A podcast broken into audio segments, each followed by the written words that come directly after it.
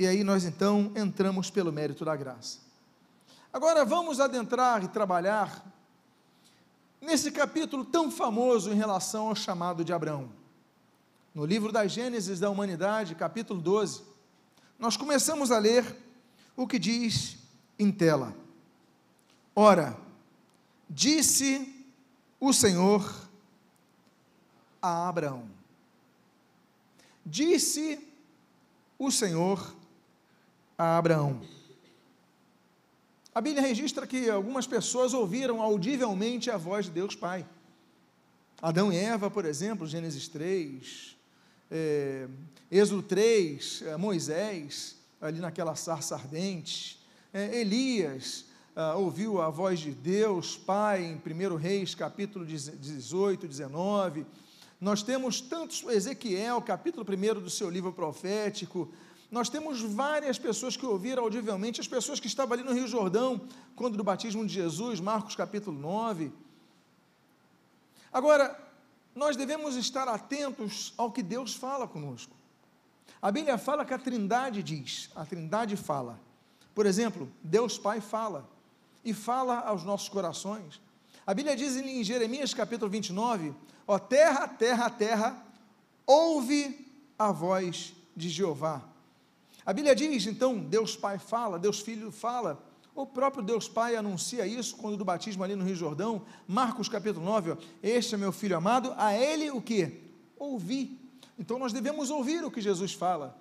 É a terceira pessoa da Trindade, nós vemos várias vezes sendo comentado a respeito, como por exemplo nos capítulos 2 e 3 de Apocalipse, quando a Bíblia fala daquelas sete igrejas da Ásia, durante cinco oportunidades, a Bíblia, como por exemplo em Apocalipse 3, 6, a Bíblia diz assim: aquele que tem ouvidos para ouvir, ouça o que o Espírito diz à igreja.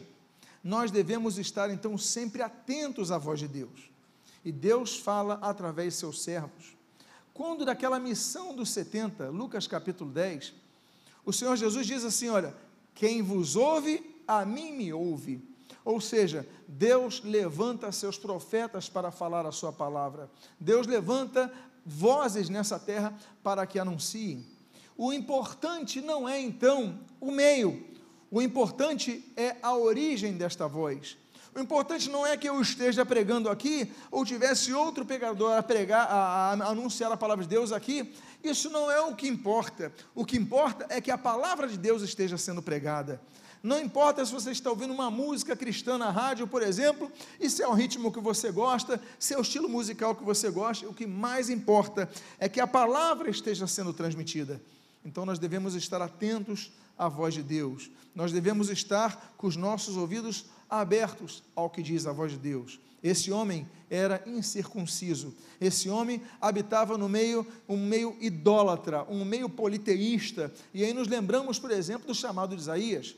No capítulo número 6 do profeta, o filho de Amós, Isaías, esse homem, ele diz assim: Mas eu estou sendo chamado, mas espera aí, eu sou um homem impuro, habito no meio dos impuros lábios. E aí vem um anjo, um serafim, a única menção dos serafins na Bíblia, ele pega o Atenais, uma brasa do altar, coloca na boca e purifica o profeta. Deus nos chama quando menos esperamos. Deus chama, inclusive, a muitos desde o ventre de sua mãe como a Bíblia mostra ali em Jeremias capítulo 1, olha, eu te chamei e te constituí profeta das nações desde o ventre de sua mãe. Já era uma pessoa separada para isso. O que importa então agora não é a questão da separação, o que importa agora não é a questão das vantagens que alguns têm na vida, o que importa é que Deus fale. E se Deus está falando contigo, você está ouvindo essa mensagem, então fique atento para o que Deus tem a falar com o seu coração. O que que então, quando Deus chama alguém para servi-lo, quais são as características do chamado de Deus? E começamos então a ver a primeira característica nesse versículo primeiro, quando a Bíblia diz: sai da tua terra e da tua parentela e da casa de teu pai e o que mais? E vai, sai da tua terra, da tua parentela, da casa de teu pai e vai. Exemplos de obediência nós temos muitos na Bíblia. Nós temos vários exemplos. Abraão, capítulo 12 de Gênesis, capítulo 6 de Gênesis, nós temos Noé, Capítulo 26, Gênesis, nós temos Isaac. Capítulo 3 de Êxodo, nós temos Moisés.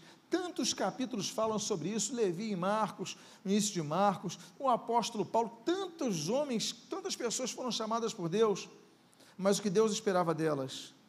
Obediência. Que nada interpusesse entre a, se interpusesse entre a voz de Deus e a execução desse mandamento. Afinal de contas, como diz o profeta Samuel em 1 Samuel capítulo 15, 22, diz, olha, importa o que? Mais importa obedecer do que sacrificar. Meus amados irmãos, nós devemos obedecer à voz de Deus, nós devemos obedecer à palavra de Deus, nós devemos obedecer os mandamentos de Deus, mas a obediência, ela só é aplicada quando nós saímos do lugar para obedecer. Não adianta você falar, mas Deus falou comigo, você não sai do lugar. Não adianta você, Deus, te indicar locais para você e você não sai. O texto é claro ele nos tira da zona de conforto. O texto diz: sai da tua terra, da tua parentela, da casa de teu pai e vai. Deus mandou ele sair da zona de conforto. Não era um jovem, era um idoso, era um senhor de idade. Mas Deus falou: sai. Porque o chamado de Deus promove rupturas. Era para sair da casa da sua família, era para sair da casa da parentela dos parentes, do meio dos parentes, e vai para um outro local, mas sai dali. E muitas vezes Deus nos chama a sairmos do conforto mas eu quero fazer obras de Deus, mas olha, eu não tenho tanto tempo, eu quero fazer obras de Deus, mas eu tenho esses afazeres, eu tenho essas metas, eu tenho esses propósitos, espera aí, mas quem chamou? Quem chamou foi o pastor que está pregando? Quem chamou foi um amigo, foi uma pessoa que te incentivou? Não. Se quem te chamou foi Deus, você só tem uma resposta a dar. É o fala que o seu teu servo ouve, é o eis-me aqui, envia-me a mim, é obedecer ao mandamento divino. Amém, amados irmãos? Devemos obedecer, ainda que nem sempre entendamos, mas nós devemos dizer, 1 Samuel capítulo 3, ele não entendeu o que Deus estava falando, não entendeu que era a voz de Deus, não discerniu se era a voz de Deus, se era a voz de Eli, até que Eli, o idoso, ele fala, não, presta atenção, é Deus que está falando contigo, e Deus fala de muitas formas, Deus fala através de seus profetas, Deus fala sempre através de sua palavra, mas através de outras vidas, através de uma canção, através de um fato que você leia, mas Deus está despertando pessoas para que o sirvam em sua obra. Uma segunda característica, então, além da primeira característica que Deus, quando nos chama, nos faz sair da zona de conforto, nós temos uma segunda característica que é que você continua lendo no versículo 1, quando a Bíblia diz: E vai para a terra que te mostrarei, e vai para a terra que te mostrarei. A direção de Deus, a direção que Deus nos dá, é fundamental para a nossa vida, ainda que não saibamos onde isso vai dar. Deus falou: sai da tua terra, da tua parentela e vai para Canaã. Ele falou isso. E vai para Israel. Ele falou isso. E vai para. Ele falou, não, ele falou, sai e vai para a terra que eu te mostro. Não te não mostrou ainda. Abraão ele podia falar o seguinte: Deus, eu só saio daqui se o Senhor me disser para onde eu vou. Mas Deus não fala para onde ele iria. Deus não diz para onde ele iria. Porque o teste que Deus estava dando a Abraão era o teste da obediência. Muitas vezes nós queremos negociar com Deus: olha, eu só vou fazer a sua obra se tu me mostrares onde vai dar isso. Qual vai ser o resultado final disso? Qual é o endereço no GPS que tu estás me dando? Deus não. Vai para a terra que eu vou te mostrar, mas não estou te mostrando agora, não estou te anunciando agora. E Deus usa pessoas então para nos dar a sua direção. O que nós precisamos, ainda que estejamos no meio do deserto, mas que aconteça o que aconteceu em Êxodo capítulo 13, que a sua coluna de fogo esteja nos dirigindo durante a noite e a sua coluna de fumaça durante o dia. O que nós precisamos é que, ainda nos momentos mais difíceis da vida, como o salmista, talvez o texto mais conhecido da Bíblia seja o Salmo 23, um dos mais conhecidos, né? ainda que eu ande pelo vale da sombra da morte, mal nenhum temerei. Por quê? Porque tu estás comigo. É a presença de Deus que nós precisamos, é a direção de Deus que nós precisamos.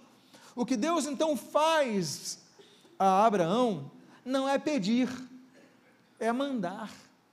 Por isso que a palavra chamado, ela seria, ela caberia muito bem no português se nós pudéssemos colocar como sinônimo convocação. Porque quem já serviu no meio militar sabe o que é uma convocação. Você foi convocado. Se você foi convocado, temos alguns militares, você foi convocado para uma escala, você o que, que você diz? Sim, senhor. Pronto. Não é, olha, mas é para quê? É para. É, é, não, você. É sim, senhor. Então, o chamado de Deus seria uma convocação. Deus fala: Abraão, sai da tua terra. Primeira ordem. Da tua parentela, da casa do teu pai, e vai para a terra onde mostrarei. Por quê? Porque Ele é o Senhor, porque Ele é Deus. Deus é Deus. Deus não precisa dar satisfação a ninguém, porque Deus é Deus, Ele é o Senhor, Ele é o soberano. Então Ele fala: vai, e a nós cabe apenas uma coisa: o que, meus amados? Me lembrem: obedecer. E aí nós então continuaremos, continuamos, porque depois que Ele fala, faz a sua convocatória, Ele traz também algumas promessas. E uma delas nós lemos aqui. E de ti farei uma o que? Grande nação. E de ti farei uma grande nação. Nós podemos olhar essa promessa pela promessa, que já vou falar sobre isso, mas nós podemos colocar um outro olhar sobre essa promessa que é da responsabilidade. Porque todo chamado divino traz responsabilidades. Ora, para Deus gerar uma grande nação, a um homem idoso que não tinha filhos, qual era a responsabilidade? Dele gerar filhos, dele ter uma descendência. Então nós podemos olhar a promessa da grande nação, mas nós podemos colocar a responsabilidade de gerar filhos. Quando Deus chama alguém o seu propósito sempre é um propósito de multiplicação, sempre é um propósito de crescimento, sempre é um propósito de gerarmos filhos. Nós geramos filhos para Deus, nós devemos sempre considerar isso. A grande família da fé, o apóstolo Paulo fala ali, nós somos, né, em Gálatas capítulo 5. O próprio Senhor Jesus fala: olha, aquele que vai perder o apoio do pai, da mãe por causa da conversão, olha, eis aí, ele tem pais, ele tem irmãos, ele tem parentes, ele tem uma nova família. Nós ganhamos uma nova família. É bonito quando Paulo, por exemplo, fala aos Coríntios, 1 aos Coríntios capítulo 4, olha, eu vos gerei. É, eu escrevo para vocês que eu vos gerei como a filhos. Quando Paulo escreve, por exemplo, a, a Timóteo, é, 1 Timóteo capítulo 2, ele vai falar para Timóteo assim: Timóteo, olha, você é meu amado filho. Ele não era filho de Timóteo, mas era filho na fé. Ele vai falar para Tito, Tito capítulo 1, né, ele vai falar: olha, Tito, o verdadeiro filho na fé. Ou seja, Paulo chama os seus filhos na fé de filhos, porque são família. O que, que esses homens fizeram? Geraram filhos espirituais para Deus. A nossa obrigação é fazermos, é deixarmos herança nessa terra, herdeiros nessa terra, filhos espirituais para Deus. O nosso objetivo de vida é a glória de Deus. Mas dentre esse objetivo de glorificarmos a Deus, glorificamos a Deus através do nosso testemunho, através de nossas ações, através de nossas palavras, não é isso? Não é isso que nós glorificamos a Deus? Lutero dizia: olha, um, um, o sapateiro perguntou: ah, como é que eu posso ser um bom sapateiro? Como eu posso ser um bom cristão? Ele falou: faça um bom sapato e cobre um preço justo. Lutero dizia, são nós, quando nós trabalhamos com excelência, nós estamos glorificando a Deus. Calvino vai falar muito sobre isso. O fato é que nós devemos gerar filhos para Deus. Se você for chamado por Deus, nunca tire da sua cabeça: o meu propósito, a glória de Deus, é gerar filhos para Ele, para que glorifiquem a Ele. É o que o Senhor Jesus fala. Não é apenas darmos frutos, mas que os seus frutos permaneçam. Os frutos têm que permanecer. Então nós devemos, fui chamado por Deus, olha, eu posso ter decepções, eu posso ter dificuldades, eu posso ter oposição, adversidade, eu posso ter inúmeras lutas, mas eu não vou tirar da minha cabeça, vou gerar filhos para Deus, vou pregar o Evangelho, vou discipular, vou levantar, vou enviar, não tire isso da tua cabeça, e aí você gera uma grande nação. E aí esse homem sai da sua terra, sai do seu conforto, sai da sua vida habitu eh, habitual, e ele vai então e gera uma grande nação para Deus. E aí nós temos então uma outra questão que nós devemos considerar. O texto diz: E te abençoarei, e te engrandecerei o nome. E te abençoarei, e te engrandecerei o nome. O que é engrandecer o nome? Engrandecer o nome é maximizar a ideia que as pessoas têm a seu respeito. Isso pode ser positivo ou nesse caso, é, negativo ou nesse caso positivo. Quando há um escândalo, e o Senhor Jesus falou: olha, ai daquele por, pelo qual vem o escândalo. Você maximiza o negativo. Mas quando você começa a pregar o Evangelho, as pessoas começam a ver a obra de Deus sendo ampliada. Quando você prega a palavra, quando você levanta vidas, quando você discipula pessoas, quando você cria coisas que façam geração de vidas para Deus, para o reino de Deus, você maximiza a fama que redunda na glória de Deus. Uma vez a pessoa falou: Não, eu não quero ser famoso, não. Eu falei: Mas por que não? Porque se você for famoso e atribuir tudo a Cristo, é o reino de Deus que sai ganhando, porque Jesus era famoso. E por Jesus ser famoso, a Bíblia diz que ele atraía multidões a ele. Ele atraía multidões porque tinha fama. Se ele não tivesse fama, não atrairia multidões. Então, não, não, não trabalhemos a fama que visa glorificar o homem, mas a fama que atrai pessoas para a mensagem do Evangelho que vai ser multiplicada. Que tudo redunde na glória de Deus. Isso daí não pode sair da sua cabeça. Então, se você puder ir para a televisão anunciar Cristo, vá à televisão. Se você puder colocar um, um, um, um, um megafone no meio da rua para anunciar Cristo, maximiza a mensagem.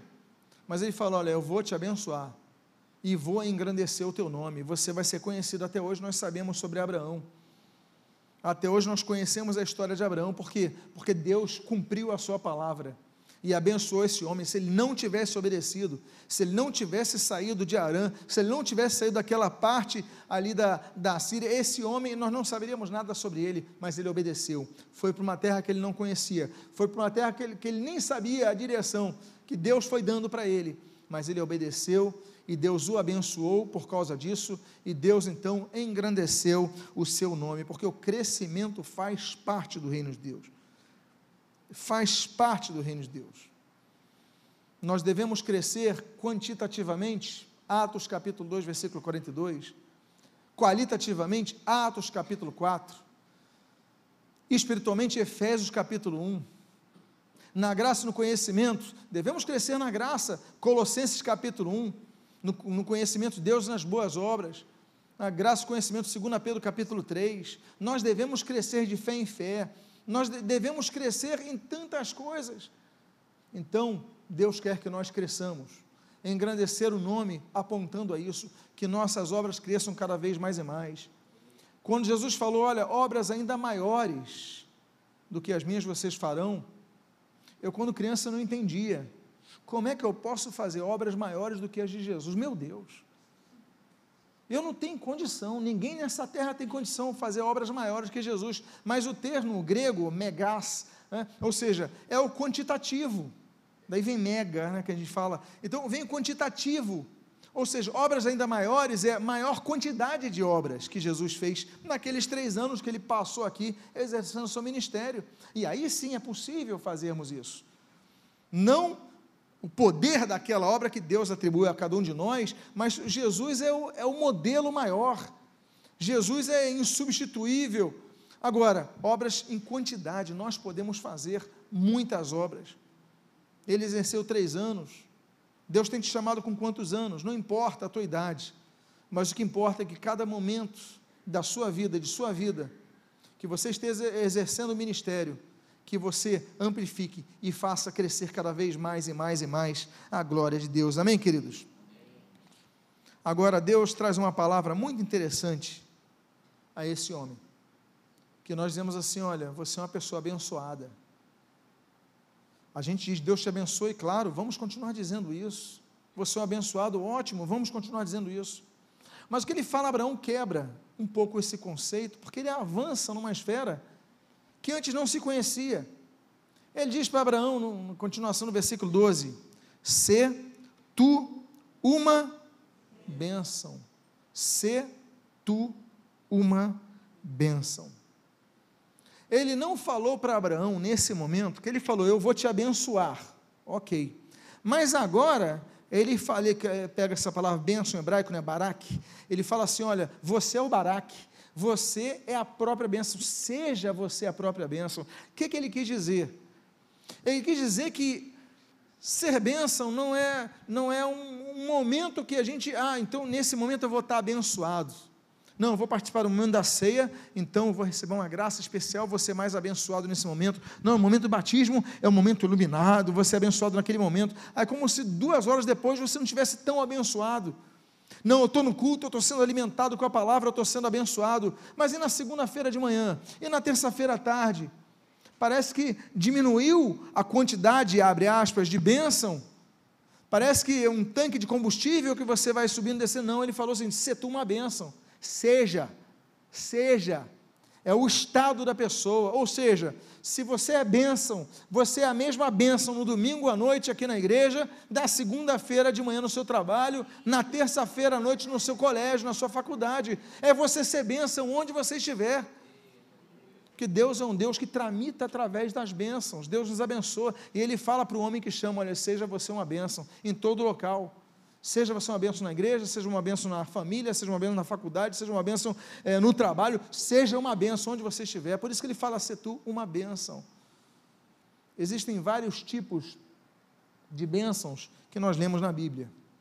Temos a primeira das bênçãos, grandes bênçãos, a bênção redentora, Gênesis capítulo 3, versículo 15, o primeiro texto messiânico que nós temos aí registrado na Bíblia. Temos a bênção do chamado de Deus, que Deus fala aí a Abraão, Gênesis capítulo número 12. Nós temos a bênção, por exemplo, a bênção paternal que os pais transmitem aos filhos, Gênesis capítulo 49. Nós temos a bênção sacerdotal, da liderança religiosa que passa através da extensão das mãos, levantar das mãos, Deuteronômio capítulo 6. Nós temos a bênção real das autoridades, nós vemos isso, por exemplo, em 2 Samuel capítulo 6. Nós temos a bênção apostólica, que todos conhecem aqui de 2 Coríntios capítulo 3. Existem vários tipos de bênçãos. As bênçãos espirituais, toda a sorte de bênção espiritual nas regiões celestiais. Efésios vai falar sobre isso. Agora, o fato é que, apesar do Deus que abençoa, o Deus que quer estender a sua mão para abençoar vidas, Ele quer que aquele a quem Ele chama seja bênção 24 horas por dia que em todo momento possam ver a glória de Deus na sua vida. Amém, queridos?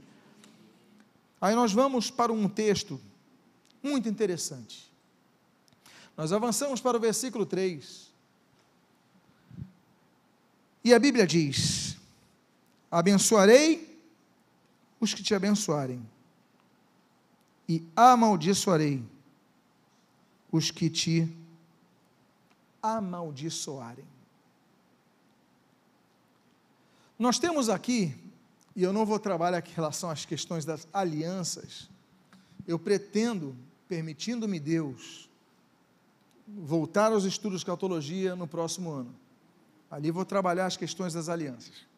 Mas essa aliança que nós temos aqui de Abraão, porque nós temos várias alianças na Bíblia, a gente sempre comenta sobre elas.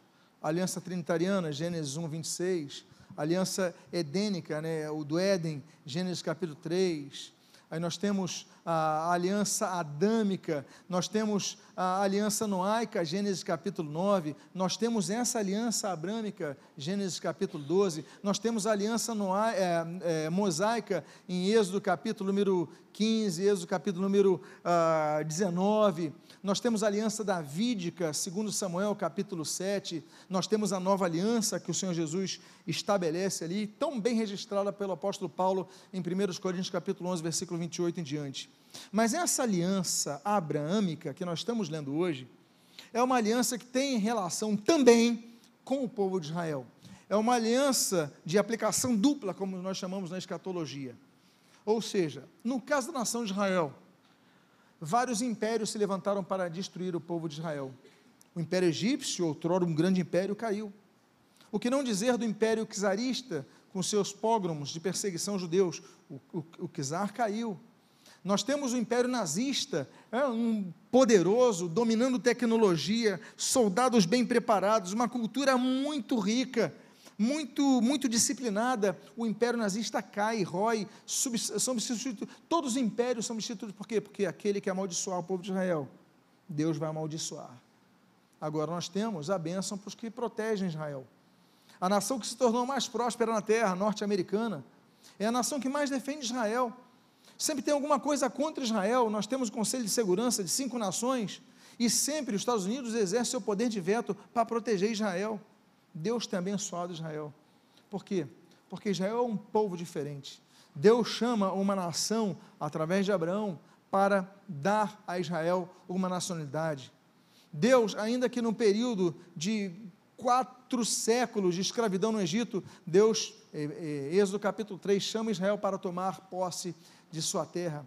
Por quê? Porque Deus ama Israel Naquela bela poesia de Moisés, naquela canção que Moisés compõe junto com Josué, em Deuteronômio capítulo 32, a Bíblia diz, em um texto muito bonito, que o povo de Israel, povo, aquele povo é a menina dos olhos de Deus.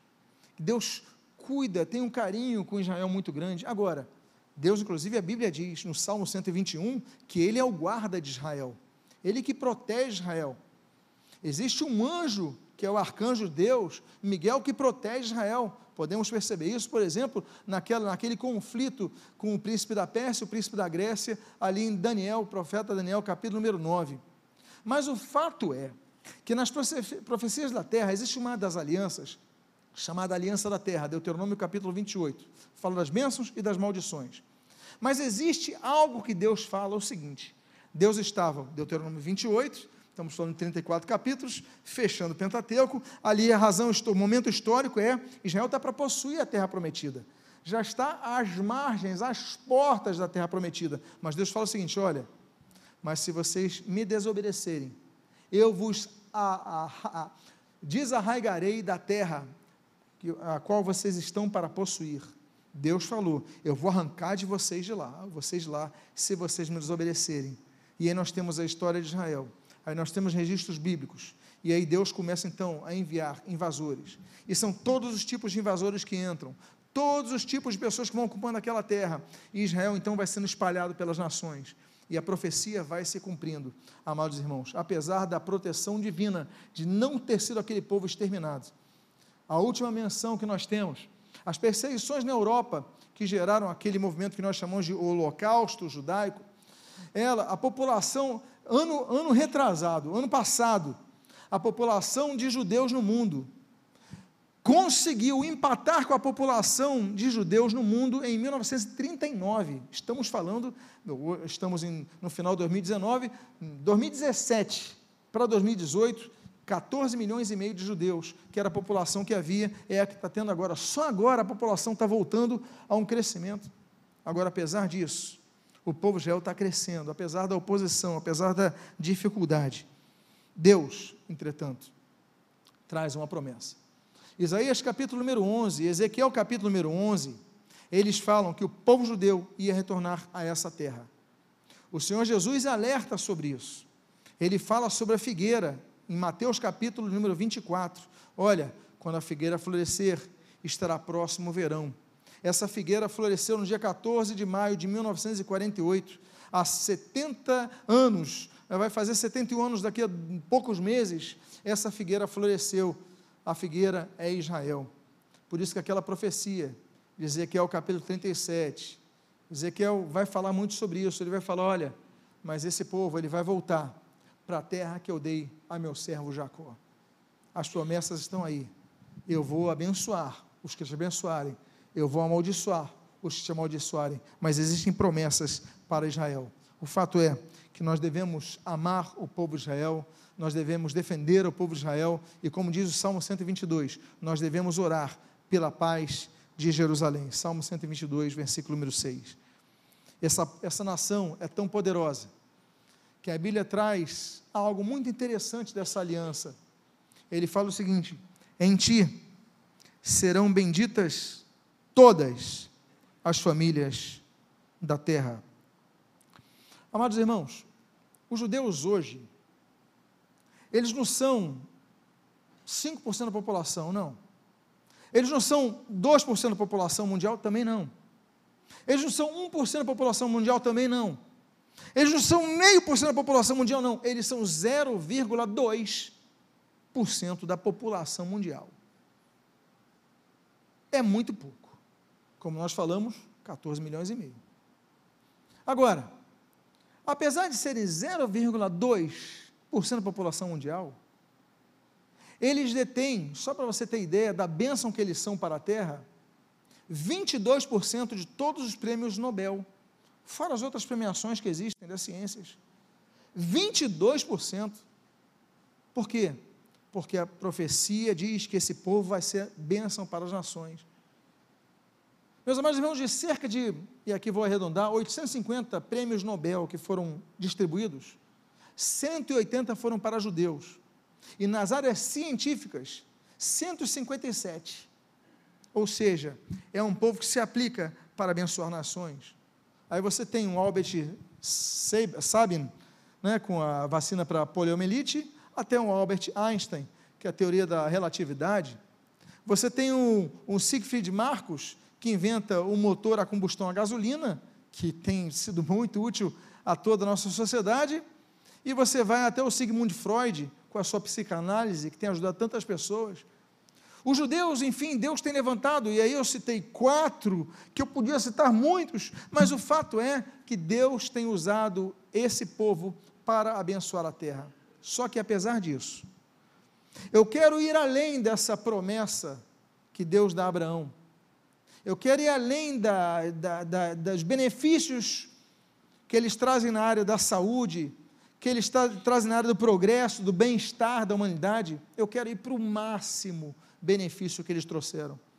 E o maior dos benefícios é o Messias, o nosso Senhor e Salvador Jesus Cristo, porque através da linhagem de Abraão, o Senhor Jesus vem. É graças a Ele, e em Ti serão benditas todas as nações da, serra, da terra. Eu estou falando da maior das bênçãos. A maior das bênçãos, a salvação de nossa alma, é o Messias que veio de lá. Outra coisa que nós aprendemos é o que nós lemos no versículo 4 tinha Abraão 75 anos quando saiu de Arã. Meus irmãos, não era um jovem. Uma vez eu vi um filme, um documentário, não lembro, já tem tempo. Até um cara meio moço, quando Deus chama Abraão, eu falei, mas não é isso. São 75 anos, cabelo branco, dor nas juntas, dificuldades, não é isso? 75 anos. Você não está naquele vigor que você tinha antes. Mas Deus chama o sujeito quando tem 75 anos de idade. O que, que nós aprendemos sobre o chamado de Deus? Que não importa o teu contexto, se Deus chama, você tem que ir. Eu estou muito novo, Deus chamou. Eu estou muito velho, Deus chamou. Eu tenho 75 anos, esse homem, a Bíblia diz que ele era rico, que ele tinha família, tanto é que ele fala, será a tua terra, a tua parentela. Ele tem um contexto que podia dar a ele uma velhice tranquila por o resto da sua vida. Você tem 75. O que, que um homem de 75 anos, naquela época, podia esperar, não muitos anos depois? Mas Deus fala: Você tem 75? É. Então tá bom, vamos começar a trabalhar para Jesus. E para Deus, né? Jesus não tinha ainda se manifestado. Tínhamos as teofanias, ah, cristológicas do Antigo Testamento, mas o fato é que esse homem é chamado a 75 anos. Nós devemos aprender a respeitar os idosos. Claro, a Bíblia diz em Gênesis 42, Levítico 19, olha, diante das cães te levantarás, cães, cabelo branco, você vai se levantar. Nós devemos. A Bíblia diz que nós devemos respeitar os idosos. 1 Timóteo capítulo 5. Né? Nós devemos cuidar dos idosos. A Bíblia diz, olha, eles têm uma sabedoria, Jó, capítulo 32, eles têm uma sabedoria muito importante. Salmo 119 fala, os idosos têm prudência ah, no seu, na, na, sua, na sua vivência, claro. Mas o fato é que nós devemos entender que quando Deus chama, nós devemos dizer, eis-nos aqui. O texto então diz no versículo 5 o seguinte: Levou Abraão consigo a Sarai, sua mulher, e a Ló, filho de seu irmão, seu sobrinho, e todos os bens que haviam adquirido, e as pessoas que se lhe acresceram em Arã. Qual era a terra de Abraão? Era Arã? Não. Era o quê? Ur dos caldeus, não é isso? Na Caldeia, ali na Mesopotâmia. Mas o seu pai se muda, provavelmente seu pai se muda, e ele está construindo ídolos ali em Arã. Uma população maior, maior estrutura, Deus chama ele Arã. Mas por que, que eu coloquei o termo em hebraico? As pessoas foram acrescentadas em Arã.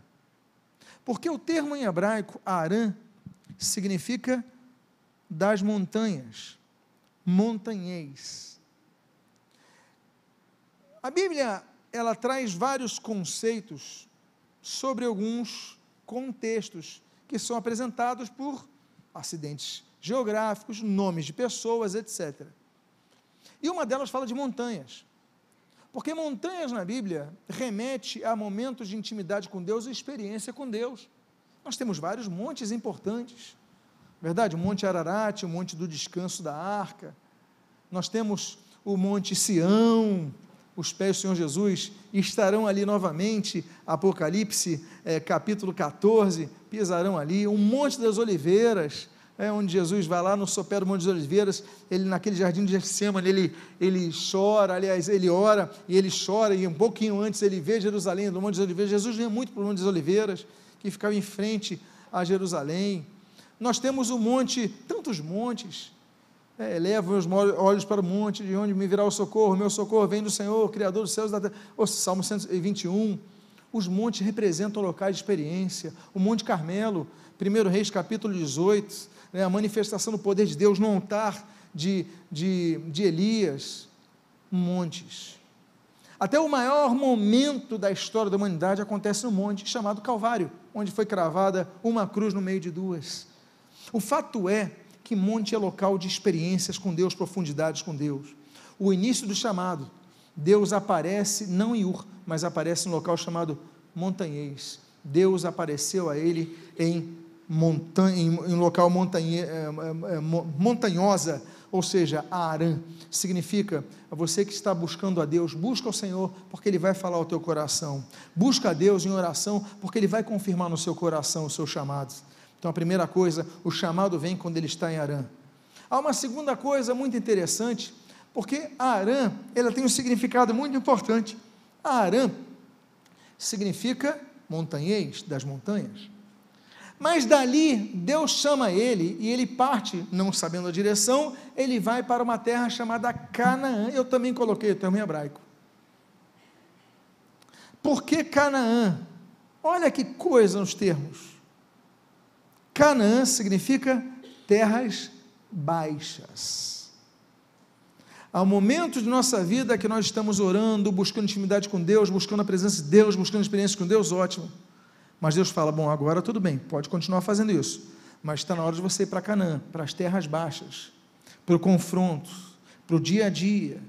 Deus nos chama da montanha para então fazermos a sua obra nas terras baixas, em Canaã. Nós devemos ter experiências com Deus? Temos. Mas nós devemos aplicar isso no meio de nossa Canaã, no meio das terras baixas. Há momento que nós vamos e somos retirados. Há momentos de oração, há momentos de intimidade com Deus. Mas há momento que Deus fala: agora é hora de ir para a batalha. A hora é hora de pegar a sua espada. A hora, agora é hora de lutar.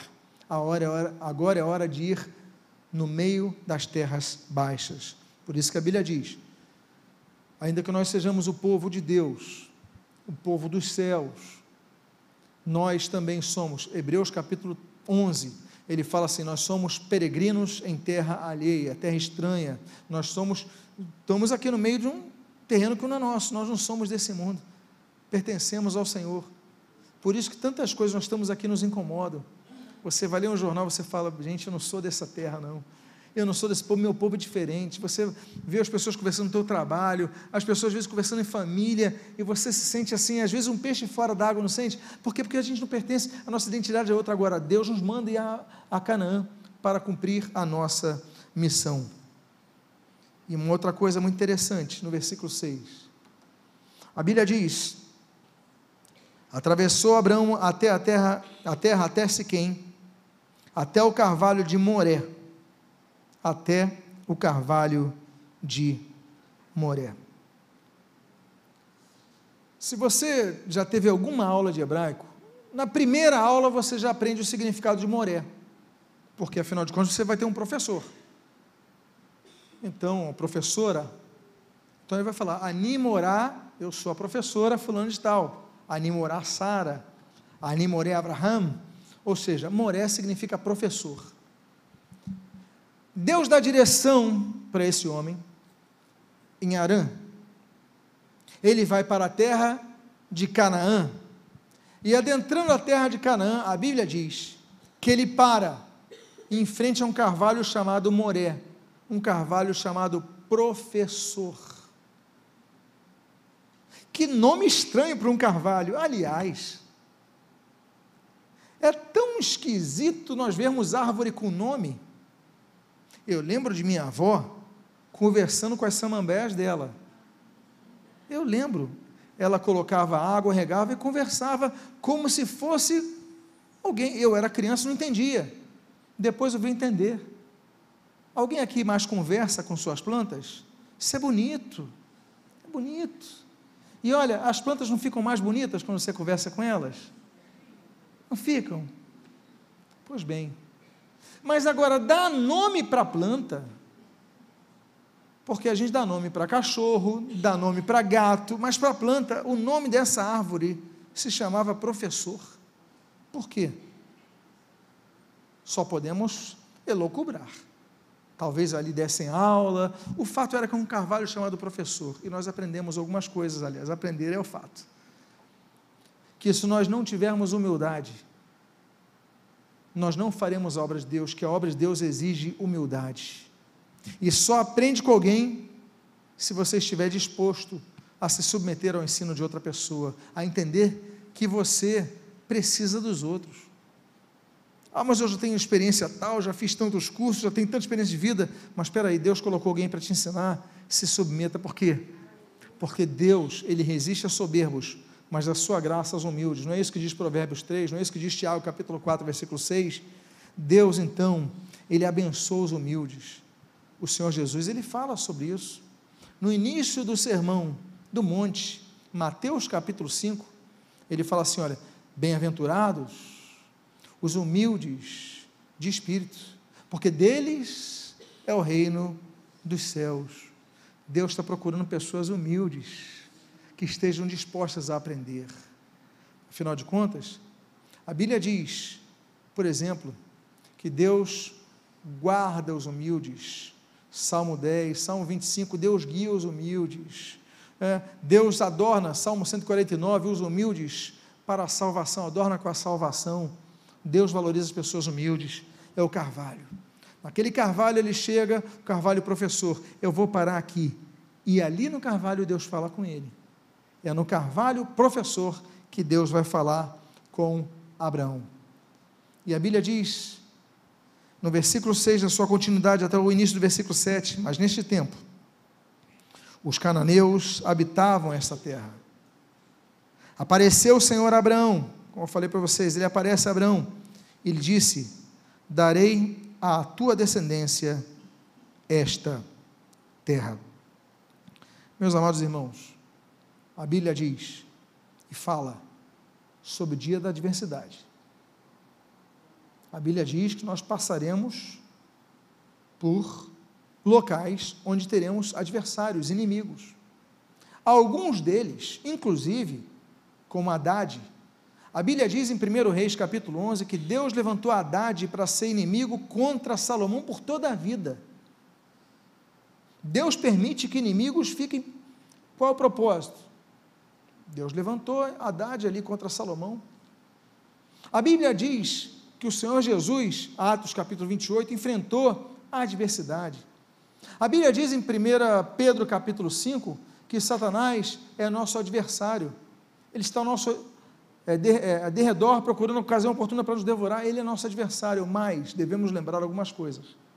A primeira delas é aquilo que Melquisedeque vai falar para Abraão em Gênesis capítulo 14. Bendito seja Deus que entregou nas tuas mãos os teus adversários. Então Deus entrega os adversários em nossas mãos. Amém, queridos? A Bíblia diz no Salmo de número 5 que Deus nos guia diante dos adversários. Estamos diante dos adversários, Deus nos traz a sua direção. E há momentos na nossa vida que nós experimentamos aquilo que diz o Salmo 23, mais uma vez Salmo 23, que ele coloca uma mesa na frente, na presença dos nossos adversários, para que vejam que você está comendo, para que vejam que Deus está te suprindo, para que vejam que Deus está te alimentando, para que vejam que Deus está contigo. Amém, queridos? Agora, o fato é que ele chega na terra prometida e há adversários. Aí nos lembramos daquilo que o apóstolo Paulo fala em 1 Coríntios capítulo 16. Ó, Deus abriu uma grande e oportuna porta, mas há adversários. Você que é chamado por Deus, você Deus tem chamado, não pense que Deus te chamou e vai dizer: olha, você vai para um local que você não vai ter guerra. Você vai ter um local que vai ter paz. Olha, eu garanto. Se Deus garantir, tudo bem. Mas se Ele não falar, Ele vai te enviar para a terra da promessa, vai te dar promessa de descendência, de bênção, mas vai falar: porém, os cananeus habitavam nesta terra. Não será sem adversários. E ali eu concluo dizendo, com o último texto desta noite: e ali edificou Abraão um altar ao Senhor que lhe aparecera. Edificou Abraão um altar ao Senhor que lhe aparecera. Nós temos vários altares levantados na Bíblia.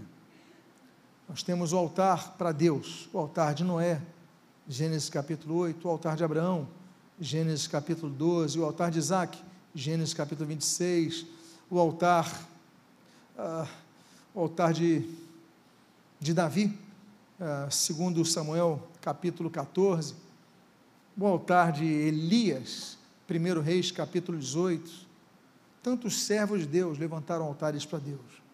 Eu concluo dizendo o seguinte: Deus te chamou para a sua obra, Deus te mandou para, sua, para um local, ainda que seja difícil, ainda que você tenha que possuir uma terra, ainda que você tenha que enfrentar adversários como os cananeus, mas ainda assim, não deixe de levantar o seu altar ao Senhor. Ainda que você esteja sofrendo batalhas, vivendo batalhas com adversários, lembre-se da promessa de Deus para a sua vida e levante um altar de adoração ao Senhor. Senhor, apesar de tudo, eu continuo te adorando, eu continuo te glorificando, eu continuo engrandecendo o teu santo e precioso nome. E edificou ali, ali naquela região, ali junto àquele carvalho, o professor, ali na entrada de Canaã, perto de Siquém, ali onde havia inimigos como os adversários, mas ainda assim, Abraão falou: não, mas tudo que eu conquistar vai ser para a glória de Deus, e o que eu vou fazer é glorificar ao meu Senhor. Convido você a ficar de pé nesse momento. Eu quero fazer duas orações nesta noite. Aquele Senhor que chamou Abraão, ainda incircunciso estando, é o mesmo Deus que está presente hoje aqui. Eu quero convidar a você a fechar os seus olhos. Eu quero fazer uma oração por você, e se você está ouvindo essa mensagem pela internet, que você possa agir da mesma forma. A você que tem sentido Deus te chamar para a sua obra mas você tem se visto incapacitado, limitado, mas Deus tem te chamado, você tem consciência disso, isso tem lhe incomodado o coração, mas você quer dizer, Deus, me perdoa, mas eu quero te obedecer, eu preciso te obedecer. Se você é uma das pessoas, coloque a mão no seu coração que eu quero orar por sua vida. Porque essa noite é noite de confirmação, essa noite é noite de que Deus exige de você um passo de fé. Pai amado, em nome de Jesus, eu quero te agradecer. Agradecer por tua palavra que não volta vazia. Te agradecer por tuas promessas de bênção, onde quer que estejamos. Tu que não dormitas como guarda de Israel, tu também não dormes como nosso guarda, aquele que guarda o nosso coração. Pai amado, nós pedimos, perdoa, Senhor, aqueles que têm fugido do teu chamado. Abençoa suas vidas, usa suas vidas, e que tudo que façam em suas vidas seja pautado na obediência à tua voz, visando levantar um altar de adoração a ti e tendo como finalização, como final, como objetivo maior, a tua glória, Pai.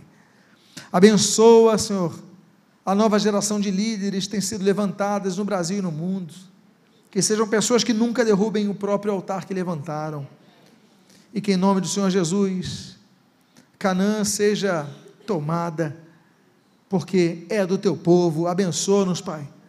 Abençoa a nossa vida usa-nos para a tua glória, ajuda-nos.